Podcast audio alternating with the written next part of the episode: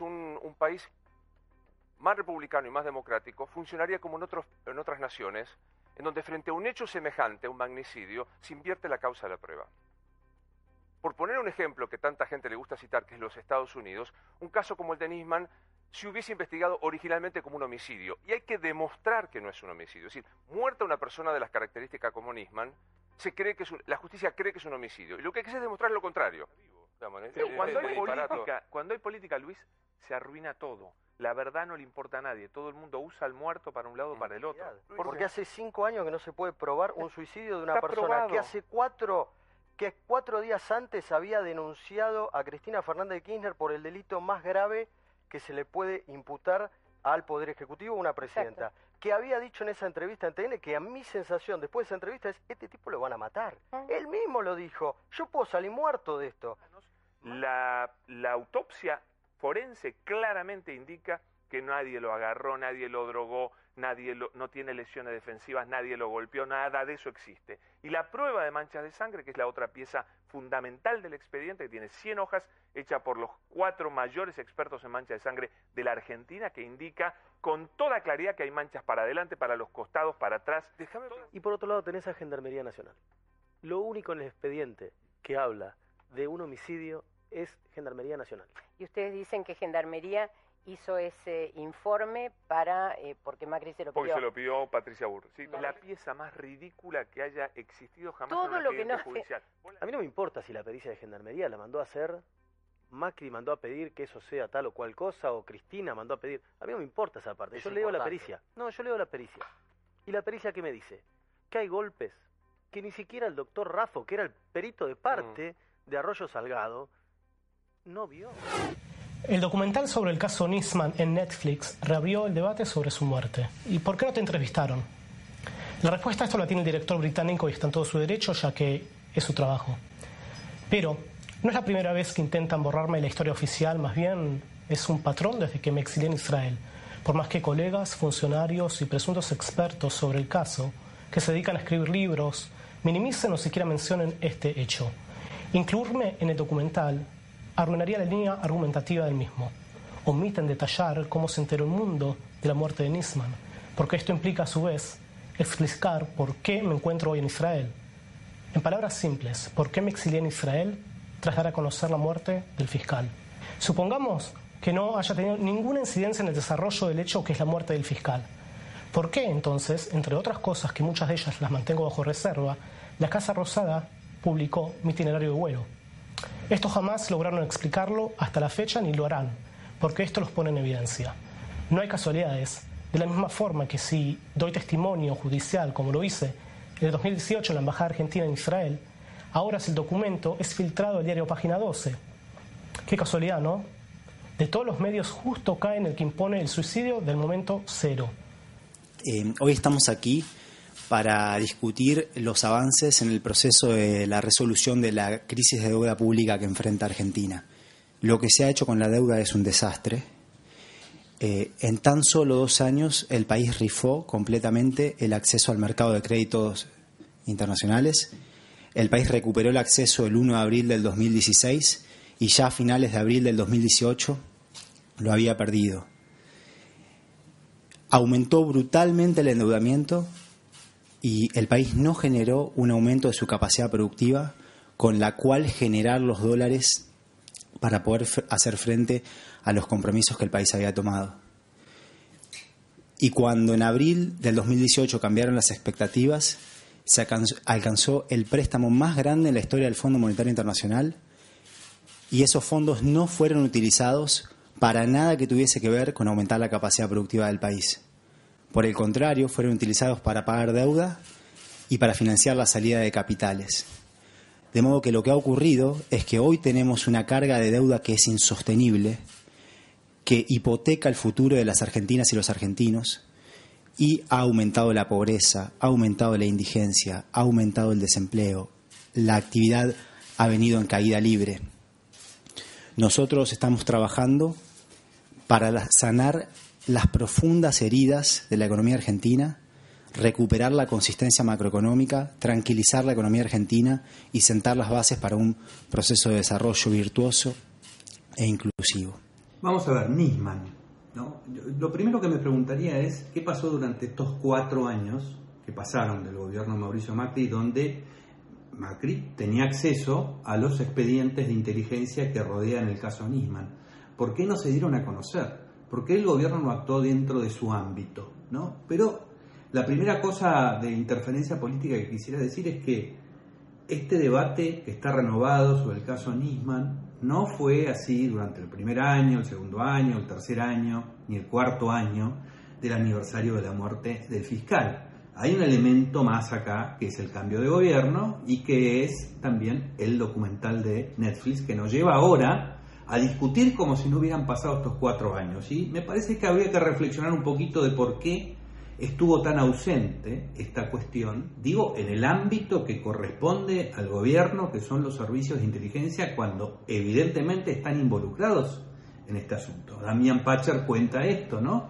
Cómo tuvo que salir del país porque había el gobierno monitoreado su salida del país, exhibiendo públicamente su boleto de vuelo, pero además lo habían seguido hasta Mar del Plata, son detalles que en su momento contó Damián Pacher, ¿no? Que fue, ahí hay un, hay un asunto de intervención estatal, de alguna manera, que el gobierno podría haberle dado acceso al público acerca de lo que había ocurrido y hubiera sumado, me parece a mí, bastante. Pero es como si estuviera en estado de vacaciones. Algo parecido a lo que pasa con las finanzas públicas, ¿no? De alguna manera, el gobierno anterior está como siendo borrado de una manera bastante parecida a la que fue borrado el gobierno de la Rúa, por ejemplo, de la historia, ¿no? Después al final del video, quédense hasta el final, porque tengo una explicación de la transición del gobierno de Mauricio Macri al de Alberto Fernández, pero resulta que tiene como 30 años. Así que no se la pierdan, recomiendo que no se la pierdan. Pero entonces, volviendo al tema de Nisman, ¿qué pasó acá? Que no hubo esa investigación que podríamos haber tenido. Yo lo recordé varias veces en, en las redes sociales, ¿no? ¿Qué pasa que hay tanta inactividad? En su momento el juez Rafecas, que fue el que sobreselló la denuncia, no, perdón, me corrijo, no fue el que sobreselló, fue el que desestimó in limine la denuncia que había hecho Nisman y que fue presentada por otro fiscal porque Nisman había muerto. Esa denuncia la desestimó in limine, pero incorporando prueba, lo cual no condice con una desestimación en limine. Una desestimación en limine, supone que no hace falta ver otra cosa porque ya el contenido de lo que se está denunciando no constituye ningún delito. Pero tuvo que recurrir a el eh, testimonio de un jefe de Interpol para incorporarlo a la causa para decir que no podía seguir investigando. A mi juicio como juez del caso es la cuestión clave, la cuestión de este, las notificaciones rojas y la eh, posición oficial de Interpol al día siguiente de presentada la denuncia por parte de Nisman. Nisman presenta la denuncia el 14 de enero, el 15 de enero manda un, eh, Ronald Noble manda un correo dirigido a Héctor Timerman y luego emite dos publicaciones, dos, eh, dos eh, declaraciones públicas, una con el Wall Street Journal y otra con Página 12.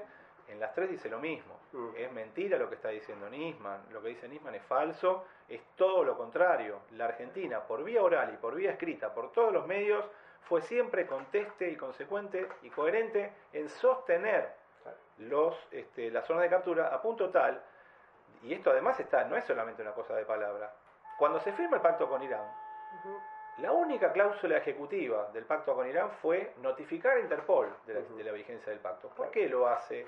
¿Por qué se establece esto? Porque Interpol había sido el instigador del pacto. Ronald Noble venía trabajando desde el año 2007-2008 en acercar a Irán y a la Argentina en resolver el conflicto suscitado en el marco de este, investigación, pero acotada a lo que convenía al poder de momento. En su momento Rafecas lo salvó el propio gobierno de Macri, a pedido de Bergoglio también, que también lo apoyó. ¿no? Ahora Rafecas está siendo promovido como procurador general.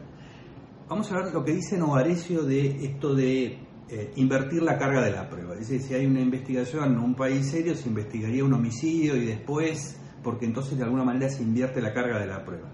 Yo creo que acá hay una confusión, pero es producto de toda, de, cómo hemos estado discutiendo en el barullo, cómo la Argentina admite tanto barullo sobre un tema tan delicado y eso no pasa filtros. el barullo llega a los diarios, nadie dice esto no se puede decir porque no tenemos elementos para afirmarlo, en televisión pasa exactamente lo mismo, entonces es una lucha tribal por imponer la verdad del grupo donde la objetividad no interesa nada, porque yo tengo que creer lo que mi grupo ha designado que tengo que creer sobre un hecho, ¿no? Y eso es muy curioso. No hay inversión de la carga de la prueba. En una investigación no hay ninguna garantía comprometida de nadie. En una investigación eh, sin que todavía haya un imputado. ¿no? Cuando quiero saber cuál es el objeto del proceso, no hay ninguna garantía en juego.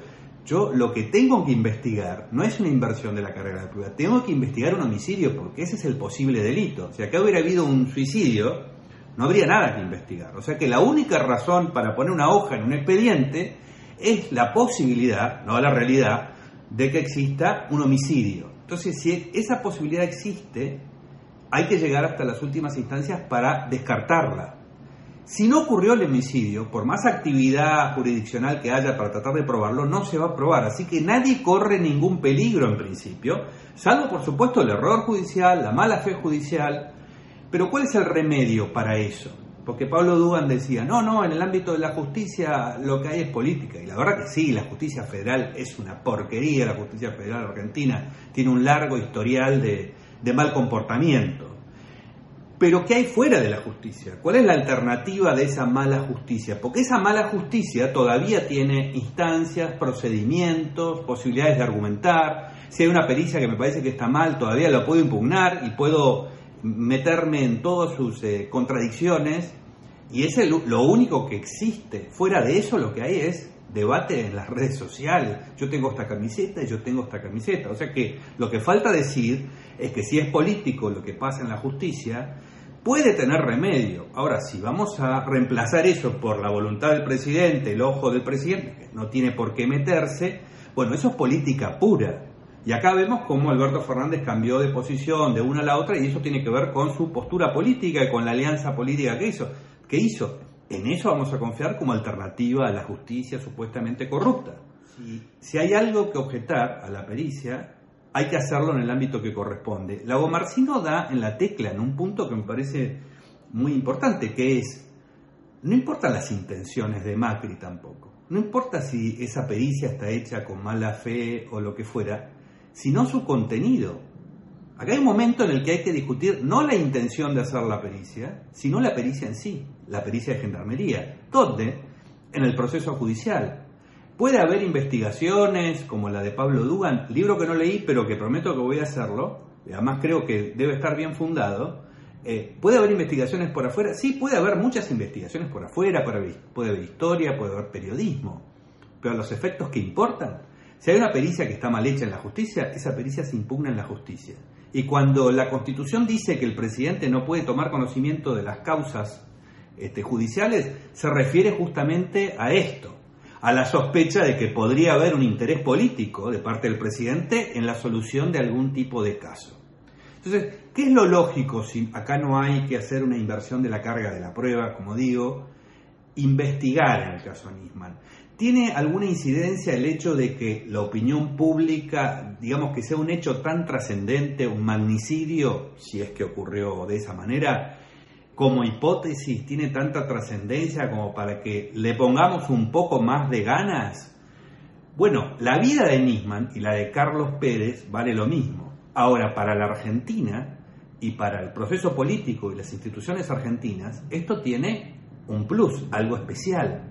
Por eso existe la mismísima justicia federal, ¿no? que, investiga los casos que tienen que ver con funcionarios públicos, con el gobierno nacional y demás, y que tienen gran trascendencia y que pueden llegar a eh, incidir de manera bastante grave en el ánimo público. Por lo tanto, hay que ir más allá, hay que descartar. La investigación no es para involucrar, la investigación es para saber la verdad. No tiene límites la investigación. Claro, yo no me puedo poner a investigar dentro del proceso de la muerte de Nisman eh, lo que sea, alguna cuestión que me gustaría saber sobre Cristina Kirchner o cualquier otra cosa. Pero todo lo que tenga que ver con cómo murió y bajo la hipótesis de que podrían haberlo matado, teniendo en cuenta todos los antecedentes que conocemos, ese es el ABC de una investigación.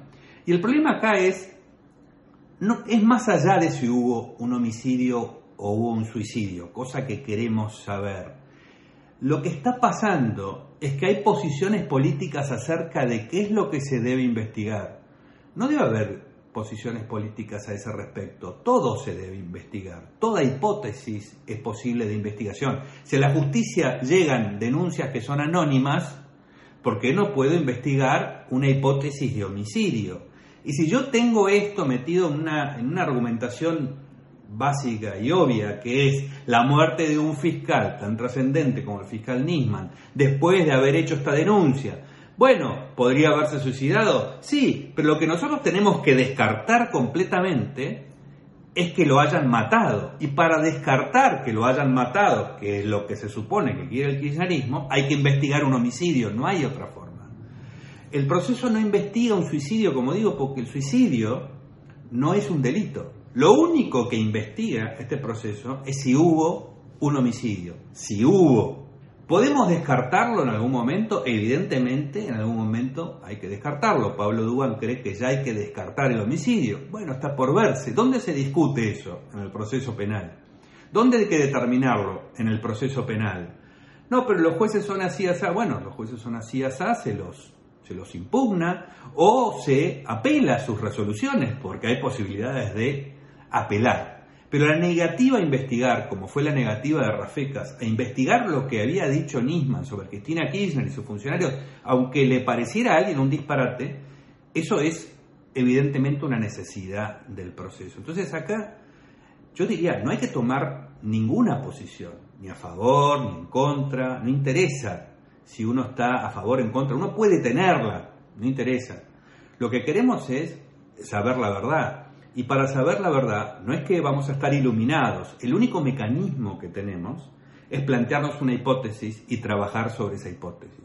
Pero si yo tacho la hipótesis, que pienso que es algo que es directamente impensable, y lo disfrazo eso de garantía del proceso, nunca vamos a saber la verdad. Quiero decir con esto, toda la conducta del kirchnerismo, de ir contra el fiscal, primero por supuesto la historia, la historia anterior, ¿no? Es un fiscal que denunció al gobierno, que estaba por ir a declarar al, Congreso y muere.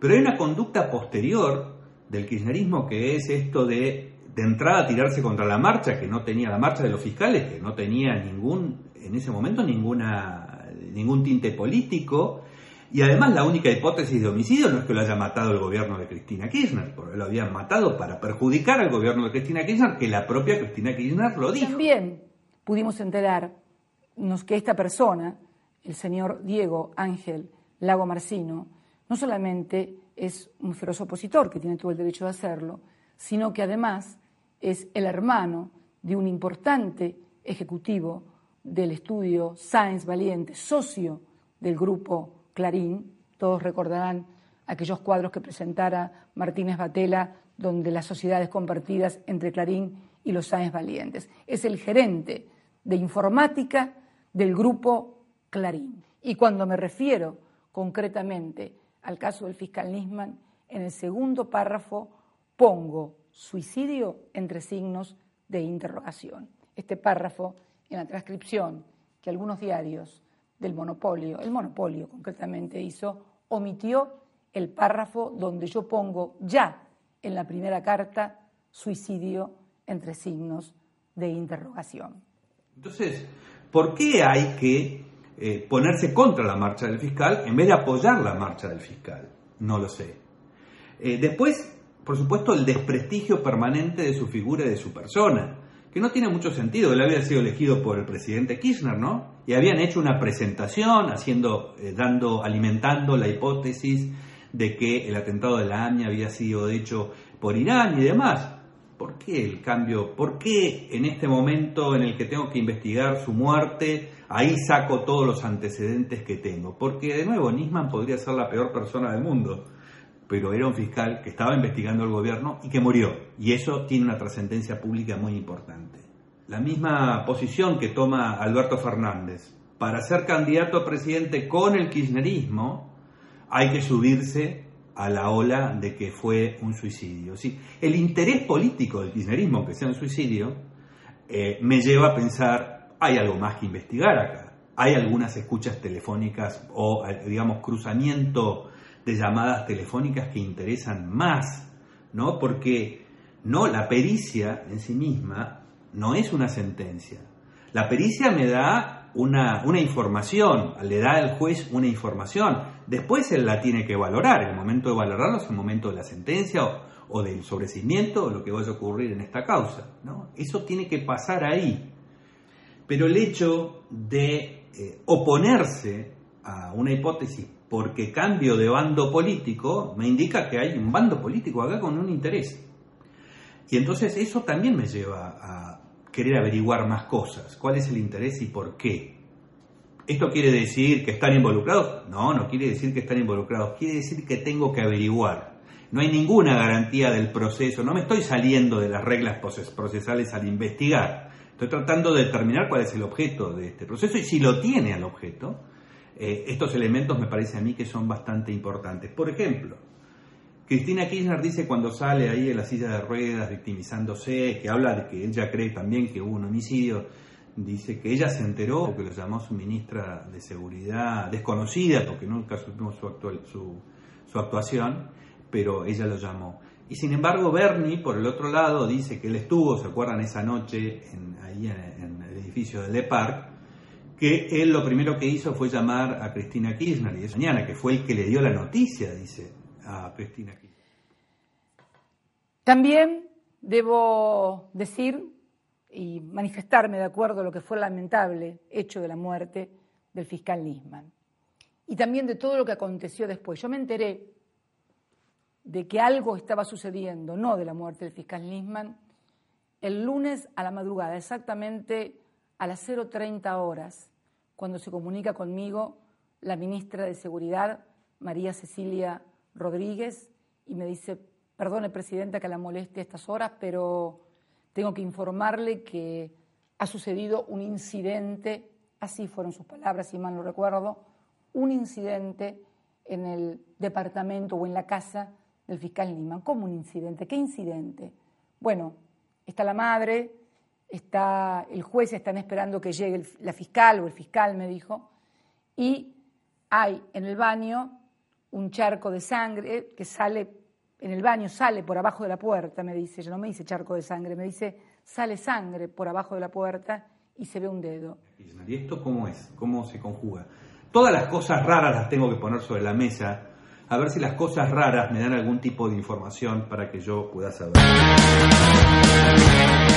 El ministro de, Economía nos cuenta, eh, nos hace esta, este, me parece a mí un diagnóstico eh, muy certero sobre cómo fue el gobierno de Mauricio Macri, ¿no? Tomó un estado desfinanciado y lo financió y después agotó el crédito, perdón, recuperó el crédito después de pagar la deuda de los, de los bonistas que estaban en los holdouts, recupera el crédito, lo pierde en un año y pico y después de perder un año y pico recurre a un préstamo gigantesco del FMI y aún así no alcanza. Esto es un fracaso total.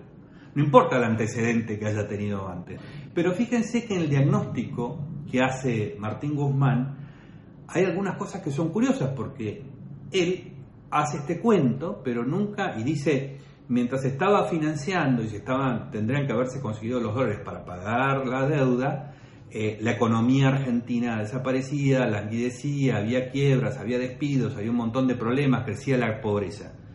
Ahora, si el Estado de Mauricio Macri, en vez de recaudar lo que tenía que recaudar para sostener su gasto público, o de inflar más la moneda, o sea, recurrir más a la maquinita para financiar su gasto público, recurría a la deuda, y aún así la economía argentina estaba muriéndose, eso quiere decir que no es exactamente la deuda lo que está matando la economía argentina, sino que es un problema que existe y que, que, está eh, en, la economía argentina antes de que la deuda se genere.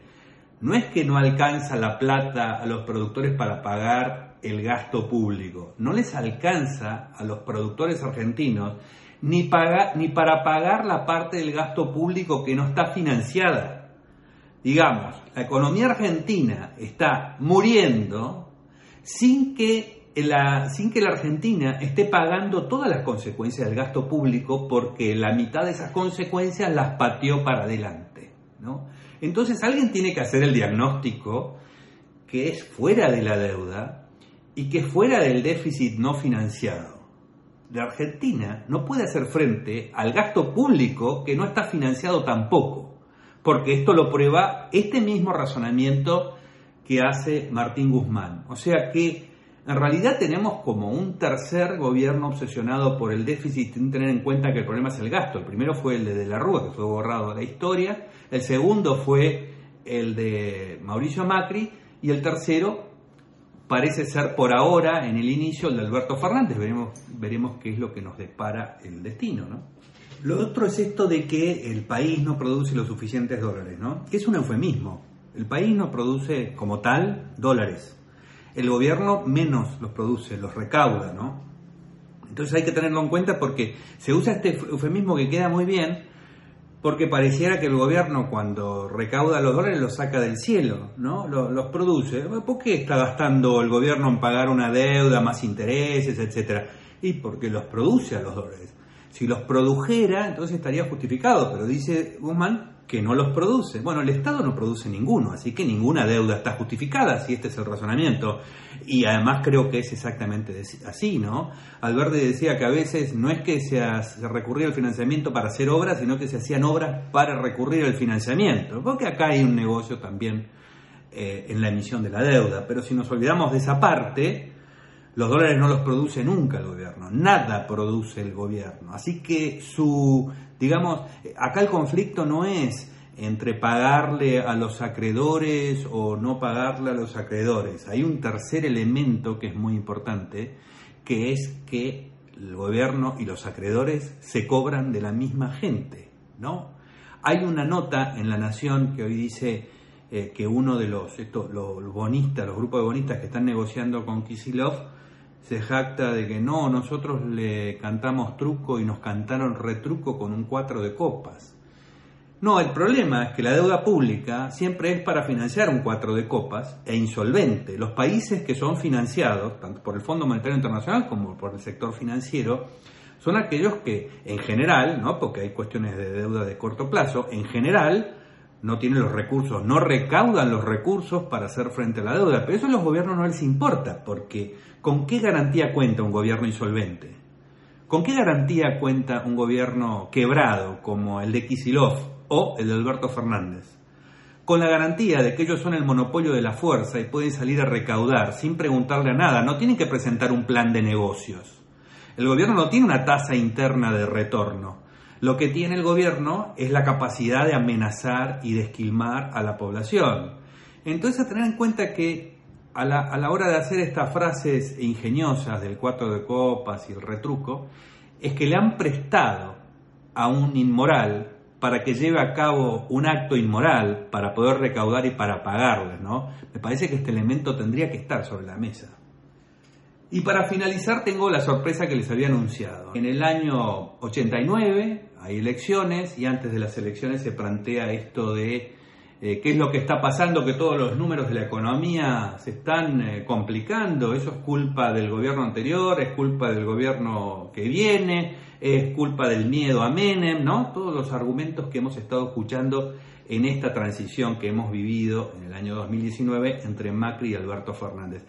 Vean lo que dijo Alzogaray en ese momento. 30 años pasaron, a ver si algo cambia en la Argentina. Esta es la herencia que multiplicada por uno o dos veces es la que va a entregar el gobierno el día 10, 10 de diciembre. Y esto no tiene arreglo hasta el 10 de diciembre. Y entonces cabe una... Si es que lo tiene el 10, ¿no? Y bueno, eso depende de quién gane las elecciones. De cualquier manera, uno se pregunta, ¿y por qué ha ocurrido esto? ¿Son los dioses que se han conjurado contra la República Argentina? En este momento está cundiendo una mala explicación. Ah, es el, problema del cambio de gobierno. Entonces quiere decir que en una democracia, cada vez que cambia el gobierno, tiene que derrumbarse un país. Es descabellado. Eso llevaría a la gente a pensar para qué queremos la democracia. ¿Por qué no ocurre eso en Chile? ¿Por qué no ocurre en Paraguay? ¿Por qué no ocurre en Bolivia? Para citar ejemplos muy cercanos, no estoy hablando de Taiwán ni ninguna de estas cosas fantásticas. Eh, pacíficamente de un gobierno a otro no debe provocar una catástrofe económica en un país, como se está queriendo decir. Ahora, ¿usted no cree, señor Saray, que hay un efecto Menem, digamos, en el sistema? Es decir, esto es lo que dicen por lo menos este, el, gobierno. Hay un efecto, 14 de mayo elecciones, probablemente venga, pueda ganar un presidente contrario a no, si ganara un presidente contrario a todo esto, la gente estaría eufórica. lo, que, lo que estaría muy preocupada si gana un presidente parecido a esto. Porque ¿por qué quiere repetir usted seis, años de gobierno radical? No, yo no quiero, pero que digo... No, sé, pero quiero... Que dice que el efecto Menem en el sistema. Al decir usted, estoy diciendo genéricamente, repetir seis años de radicalismo. Si en seis años de radicalismo ha conseguido esto, en seis años más, mejor que no estemos nosotros aquí para explicar lo que iba a ocurrir. Aquí tenemos un gobierno del cual son responsables por igual peronistas y radicales. Los peronistas han gobernado 17 provincias, los radicales dos provincias y el Estado Nacional. Los dos juntos, en el Parlamento, han casi destruido el país, con leyes absurdas y con cargas que significan para la población comprometer el futuro. Esto es lo que han hecho conjuntamente peronistas y radicales. Sin embargo, se presentan como la posibilidad. Si la gente lo quiere votar, tiene todo el derecho de hacerlo. Por eso vivimos en democracia. Pero no se pueden quejar después. Lo que yo he dicho es una cosa que he sostenido a lo largo de muchísimos años, que es separar lo que es el régimen peronista de lo que es el ciudadano peronista.